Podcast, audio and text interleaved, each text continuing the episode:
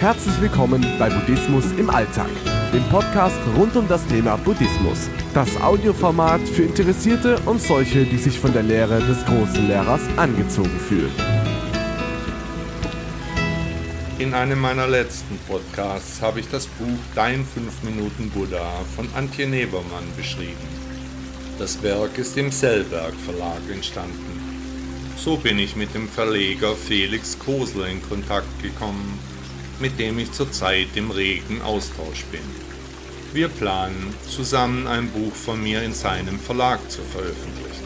Heute möchte ich ein wenig Werbung für ein weiteres Werk aus seinem Verlag machen.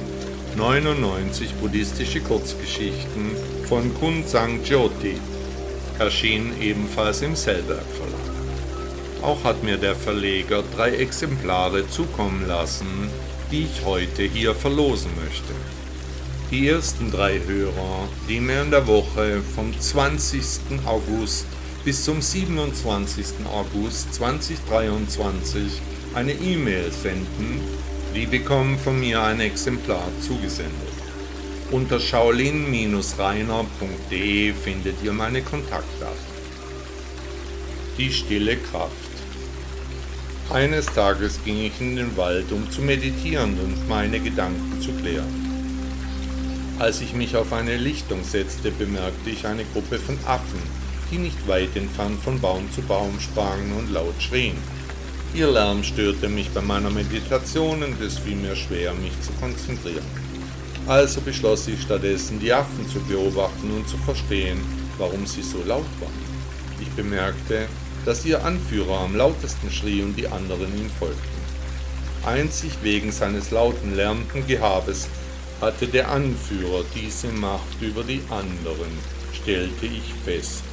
Ich wollte den Affenchef testen und verhielt mich still und ruhig, aber 100% präsent. Plötzlich hörten die anderen Affen auf zu schreien und wurden still. Ihre Aufmerksamkeit war nun bei mir. Ihr Anführer reagierte verwirrt und wütend, weil die anderen ihm auf einmal nicht mehr folgten.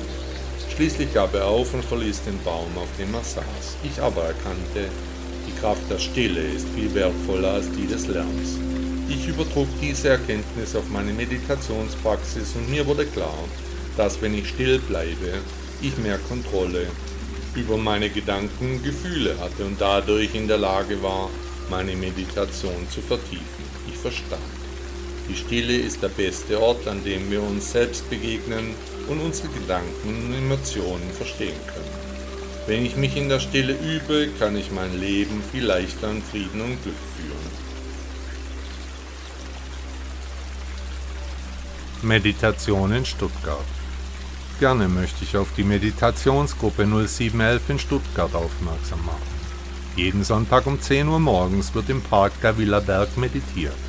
Das Ganze geht das ganze Jahr durch, egal ob Sommer oder Winter, ich leite das Ding und bringe dir Meditation, Yoga und Qigong bei.